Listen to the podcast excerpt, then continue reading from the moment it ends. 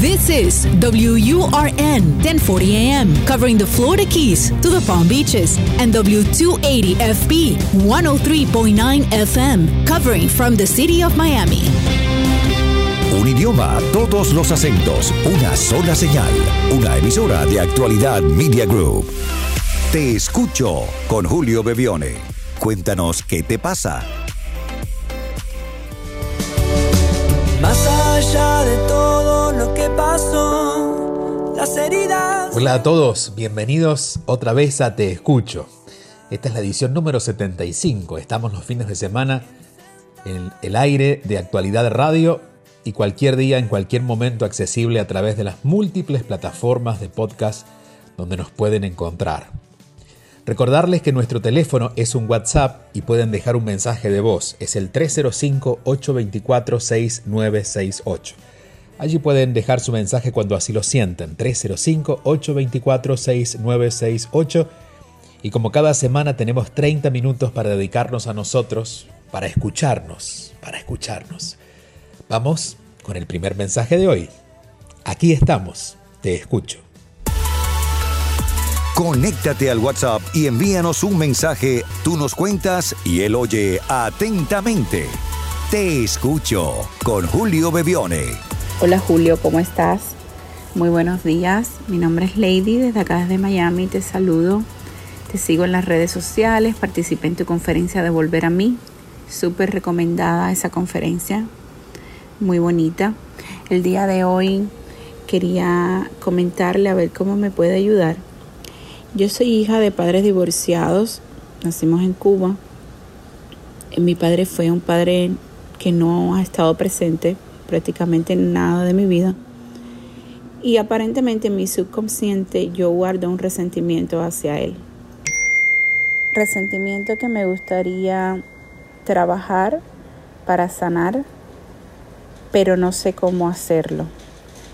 Entonces, no sé por dónde empezar, cómo sanarlo, qué debo hacer, porque yo lo trato como mi padre, lo amo tal cual, pero sé que siento ese rencor o no sé cómo explicar qué tipo de sentimiento es como porque nunca estuvo eh, qué trabajo le costaba una llamada, saber de mí, preocuparse, ver si yo comía, si tenía dinero, si, si vivía.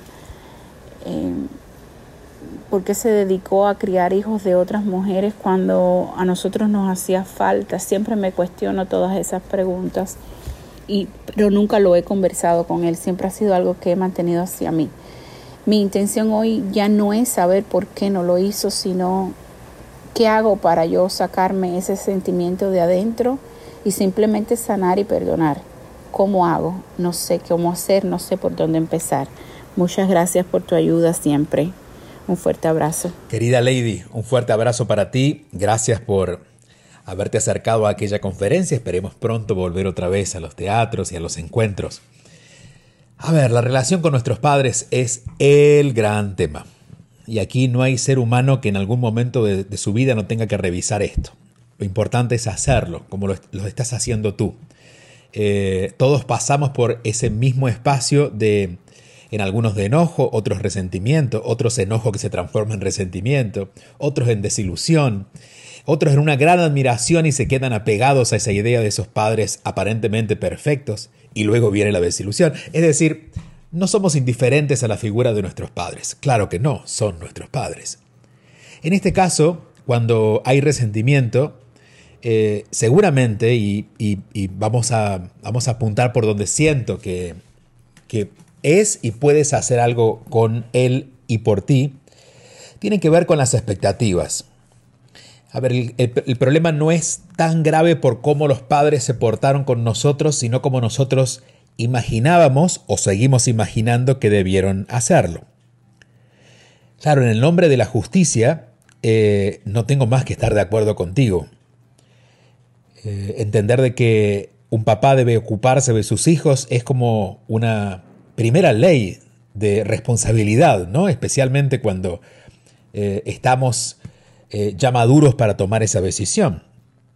De todas maneras, nunca podremos entenderlo realmente y de hecho en esto te lo digo Después de escuchar muchos casos, ni siquiera quienes se han comportado así pueden llegar a entenderlo realmente. Hay mucha inconsciencia que no tiene que ver con maldad, tiene que ver con inconsciencia, con que no se supo hacer de otra manera. Por eso hacer las, las paces con los padres no es una decisión de un día, se construye poco a poco, pero lo más importante, y es algo que quiero destacar en ti, es la disposición. Esa disposición favorece todo el proceso de todo lo que fuera a ocurrir a partir de hoy. Lo que esperé y no sucedió, deberías anotarlo. De hecho, creo que deberías, eh, o si no lo has conversado con un terapeuta, hacerlo, pero si no, aunque sea escribirlo. Tomar un cuaderno solo para eso y escribir todo lo que imaginabas y no sucedió, para que esa frustración tenga un lugar ahora está en tu cuerpo, en tu corazón, en tus emociones, pero tenga un lugar fuera de ti y, donde puedas reflejarlo. Esto es lo que esperé, esto es lo que no ocurrió, para tener claridad en dónde estamos haciendo las paces y con qué estamos haciendo las paces. Y por último te diría, y quizás eso, eso es consecuencia de, esta primera, eh, de esta primera tarea, que es poner fuera de ti claramente qué es lo que te enojó, reconociendo y esto es importante, que son nuestras expectativas no cumplidas lo que más nos duelen, no lo que los otros hicieron.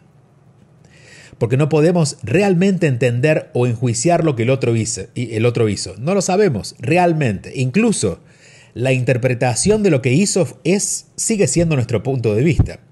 Conozco muchas historias de hijos que dicen mi padre me desatendió, pero al final el padre no pudo estar por alguna razón que no se supo.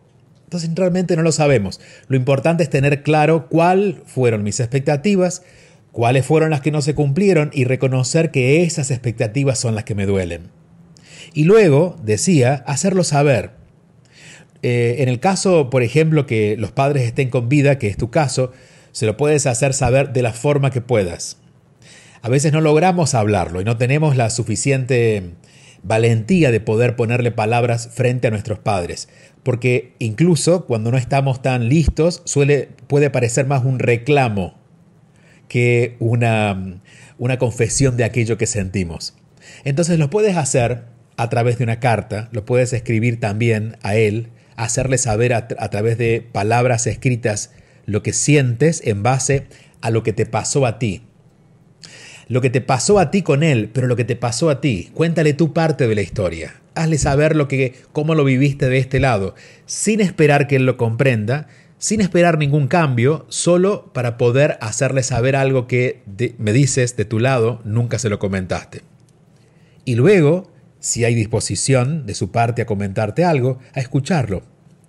A veces las grandes historias de dolor, cuando las compartimos, las podemos cerrar porque entendimos que muchas de las razones de ese dolor no tenía sustento. Fueron nuestros propios miedos los que inventaron un gran fantasma. En este caso hay hechos reales. Él no estuvo todo el tiempo que tú estuviste. Pero fuera de ese dato, toda la razón y los juicios alrededor de eso están sin aclarar.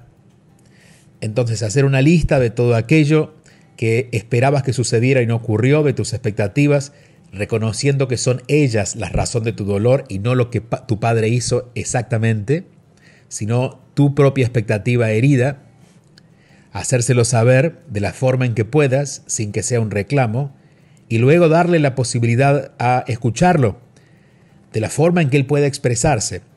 Esto va a ir haciendo que esta sensación de injusticia se vaya borrando por una sensación que no va a ser de justicia, porque pocas veces podemos movernos tan rápido de la injusticia a lo justo, a decir, bueno, esto es lo que debió pasar. Es lo ideal, pero no siempre llegamos ahí, pero por lo menos a una sensación de alivio. La relación con nuestros padres es tan determinante que estoy seguro que además es un regalo que te vas a hacer a ti misma, porque mucho de tu carácter, de tus expectativas acerca de la vida en general, la forma en que te relacionas todavía tienen pedacitos de este enojo encubierto que sigue allí por esta expectativa no cumplida con este papá. Te mando un fuerte abrazo, Lady. En Miami estás, así seguramente nos escuchas en Actualidad Radio. Y si no, a través de los eh, podcasts, recuerden que siempre estamos disponibles todas las semanas. Este es el número 75, de hecho, y que si quieren dejar sus mensajes, el, mm, WhatsApp para que dejen sus mensajes de voz es el 305-824-6968. 305-824-6968. Seguimos avanzando. Te escucho. Sintonizas Te escucho con Julio Bevione. Hola Julio, buenos días. Te habla Luz desde Bruselas.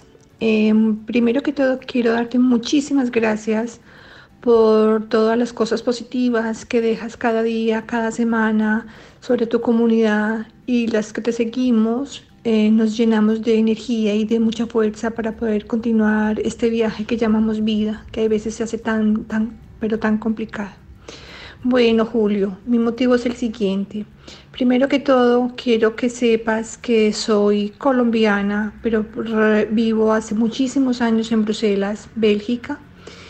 Y el motivo de mi mensaje es la ansiedad. Manejo una ansiedad muy fuerte, manejo una ansiedad muy angustiante que no me permite disfrutar el día al día, por lo que vivo sin mi familia. Vivo acá sola desde hace muchísimos años.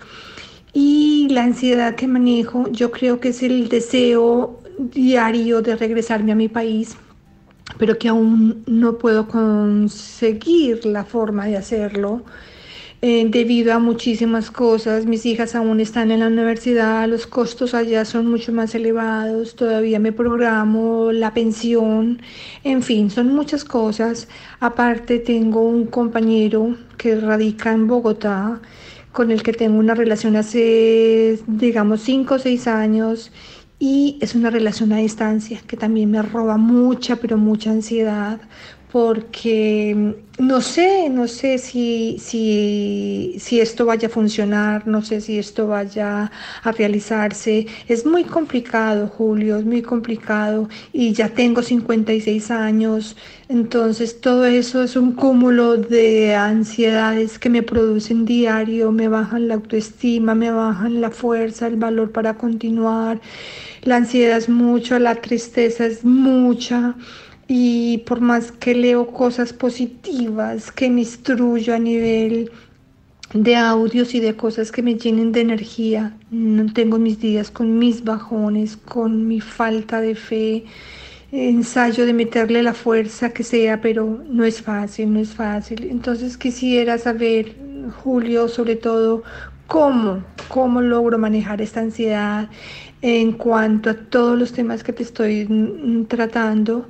Y el más importante, Julio, es en cuanto a mi pareja, que es el más complicado, el más difícil, el que más se me hace ansioso por lo que él tiene su vida allá, yo tengo mi vida acá, yo vivo sola, él vive con su familia, supuestamente con su mujer, sus hijos, y la idea que él me dice es que no tiene absolutamente nada con ella, que solamente compañía familiar, mm, compartir gastos, pero que a nivel sentimental no hay absolutamente nada.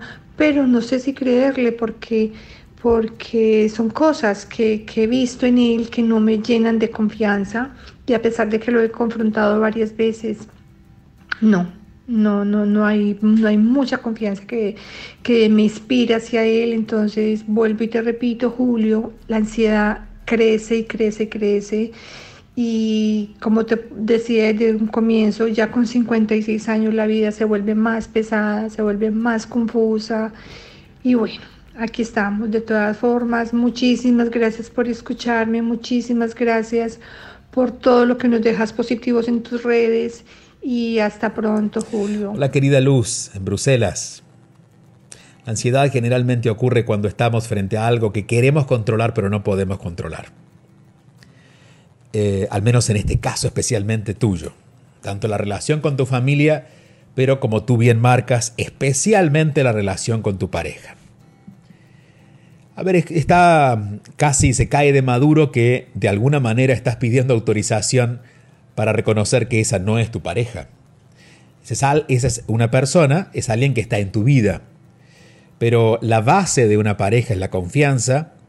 Eh, a tu edad, digo, no tienes 15 años, 16 años donde puedas estar planificando en algún momento.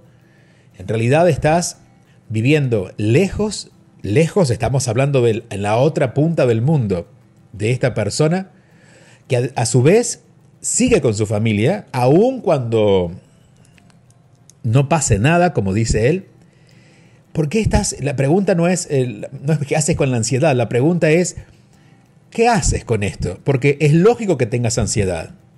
A ver, si yo estoy tratando, em, empujándome para confiar en alguien que no me da confianza, creando una relación que realmente no existe, porque la única forma de sostener esa relación, imagino, tiene que ver con una comunicación que en, este, en estos días se da a larga distancia, pero que no contribuye a construir una relación, o en todo caso, si construyéramos una, una relación, al poco tiempo estamos programando una convivencia, pero si ya han pasado más de cinco años. Entonces yo creo que la pregunta a hacerte aquí, mi querida Luz, es, ¿qué estás escapando que te estás ocupando en cosas que no son tu responsabilidad. Porque en este caso la relación de pareja suena más a eso, a una responsabilidad que has tomado con alguien, más que alguien con quien puedes recibir. Tú mismo lo dices, te pesa, te agota. E igualmente con tu familia. Entiendo que tus hijos, por tu edad, no son unos niños, son ya mayores, o al menos adultos, y también deben asumir sus responsabilidades. Entonces, más allá de tu buen corazón, que no dudo que lo tienes, pero que también está muy herido y trata de complacerse a sí misma tratando de complacer a los demás, ¿de qué escapas? Mi respuesta, me animo a decir, es de vivir una vida más conectada contigo donde puedas disfrutar lo que sí tienes. En vez de disfrutar quizás las relaciones que tienes a tu alrededor donde vives, Estás escapando de ese entorno para conectarte con gente que no puedes ver. En vez de disfrutar lo que sí está ocurriendo en este momento de tu vida, estás dedicando tu energía a que le pasen cosas a los otros, eh, a mejorarle la vida a los otros. Mientras tú, en este lugar donde estás, y no me refiero a Bruselas, sino en este lugar de tu vida donde ya podrías estar eh, lista y disfrutando de estar en un lugar pacífico, tranquilo, estás con una ansiedad como si estuvieras viviendo en el medio de la tempestad. Mi sugerencia, además de ordenarte con tu familia y especialmente tomar una decisión, que obviamente va a ser tu decisión, pero te animo a que reconsideres que esa relación realmente es una relación. Insisto, no hay nada más angustiante que genera más ansiedad que tratar de que algo que no es sea. Eso no es una relación de pareja, eso es alguien que conoces a la distancia y estás empujando a sostener para cubrir algo que en este momento no puedo adivinar qué es, pero tiene que ver con esto que te digo, estás escapando. Y, no creo que haya que hacer un análisis tan profundo en esto, simplemente creo que estás escapándole a ser agradecida y disfrutar lo mucho que ya eres y lo que ya tienes cerca tuyo. Por eso, a partir de hoy, eh, como ejercicio, Trata de conectarte más y de disfrutar más lo pequeño. Deja de esperar que haga alguien algo, un llamado, que use tus recursos para empezar a disfrutar esa taza de café que te tomas por la mañana, todo lo construido en este país desde que te fuiste de Colombia, todas las relaciones que has construido en este lugar. Y en todo caso poner ese mismo énfasis que pones en esas relaciones a larga distancia también en las relaciones que sí están cerca tuyo, tus vecinos, tus amigos, las personas a las que puedes acceder, de las que puedes recibir un abrazo sincero. La aceptación y el agradecimiento siempre nos va a abrir la posibilidad de mirar la vida desde otro lugar. Eh, y si puedes hacer algo para los demás, haz lo que esté a tu alcance, pero después que lo hayas hecho por ti. Yo creo que hay una exageración en el dar y un poco eh, cerrada a recibir y por eso, aunque tienes un corazón generoso, ese corazón todavía está en pena, ¿no?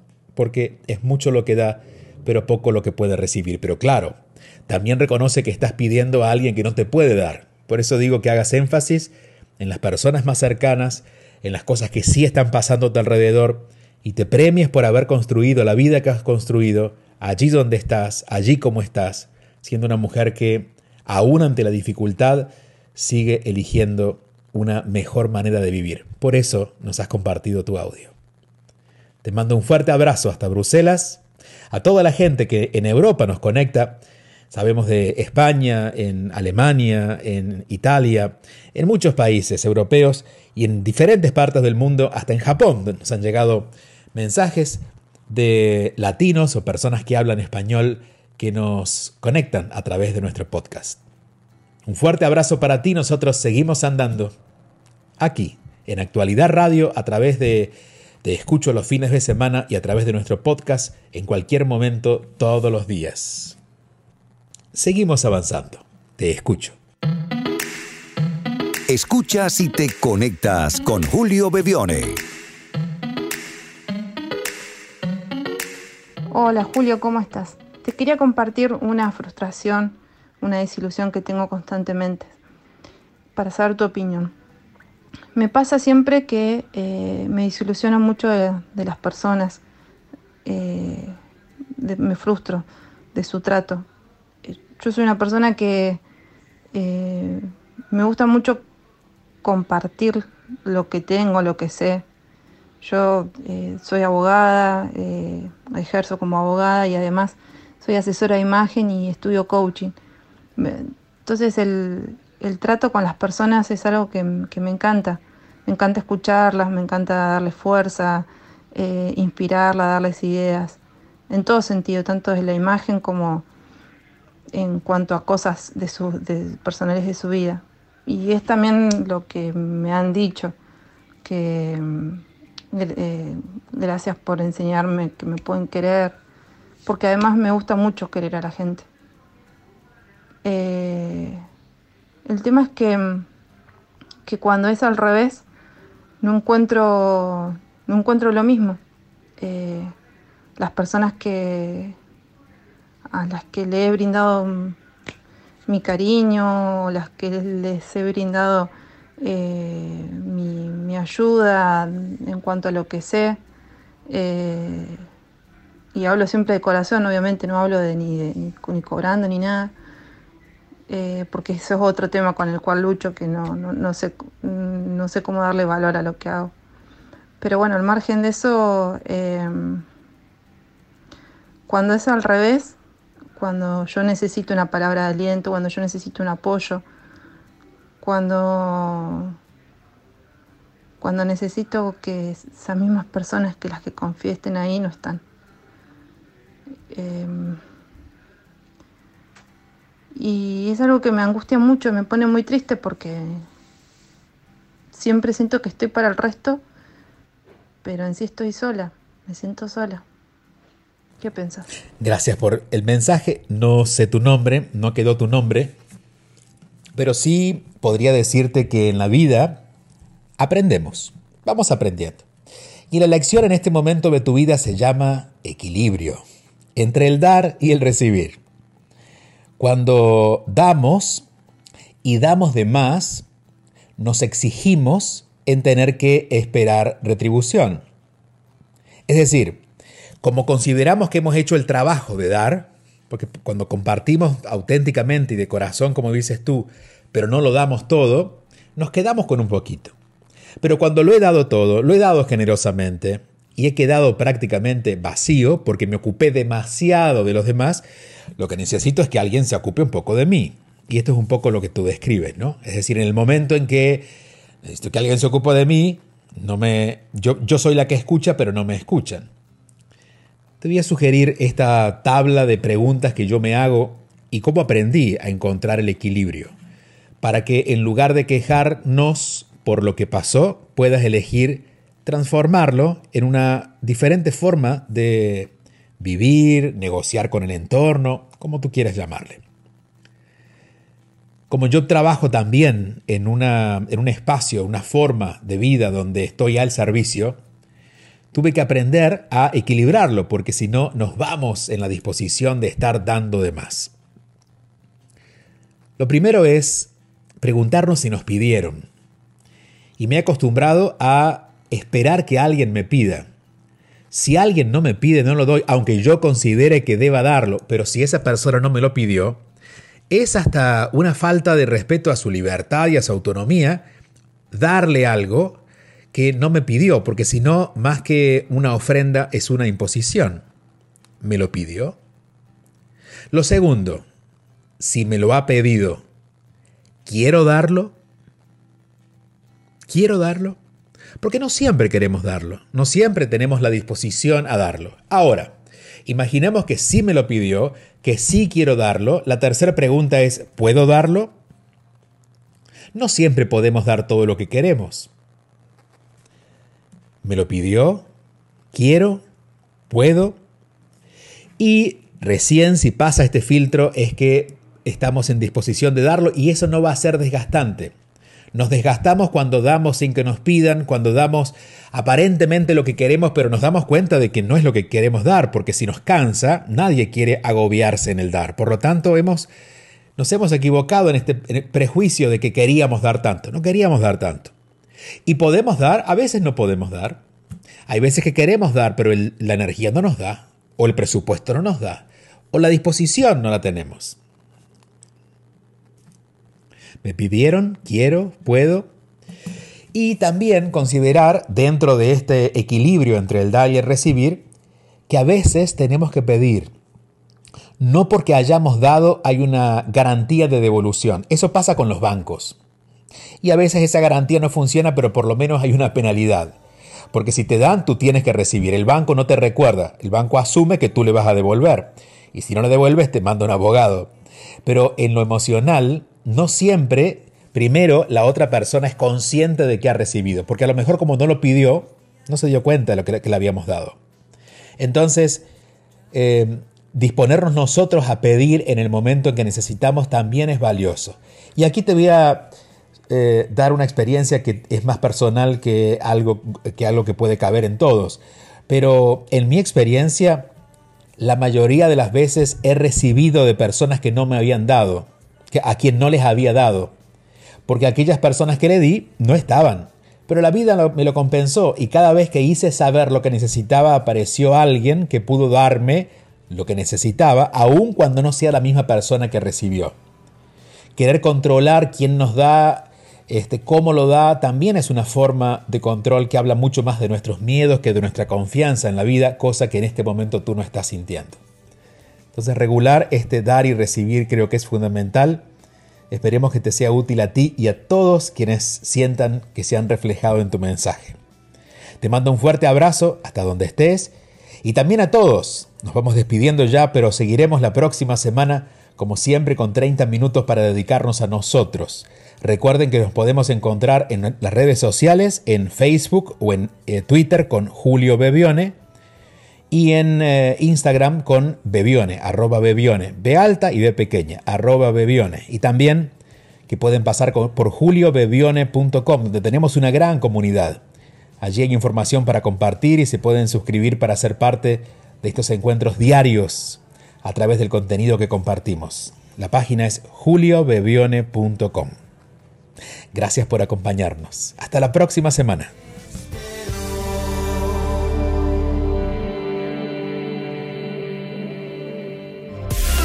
Te escucho con Julio Bebione. Envía tu mensaje o video por WhatsApp y cuéntanos qué te pasa.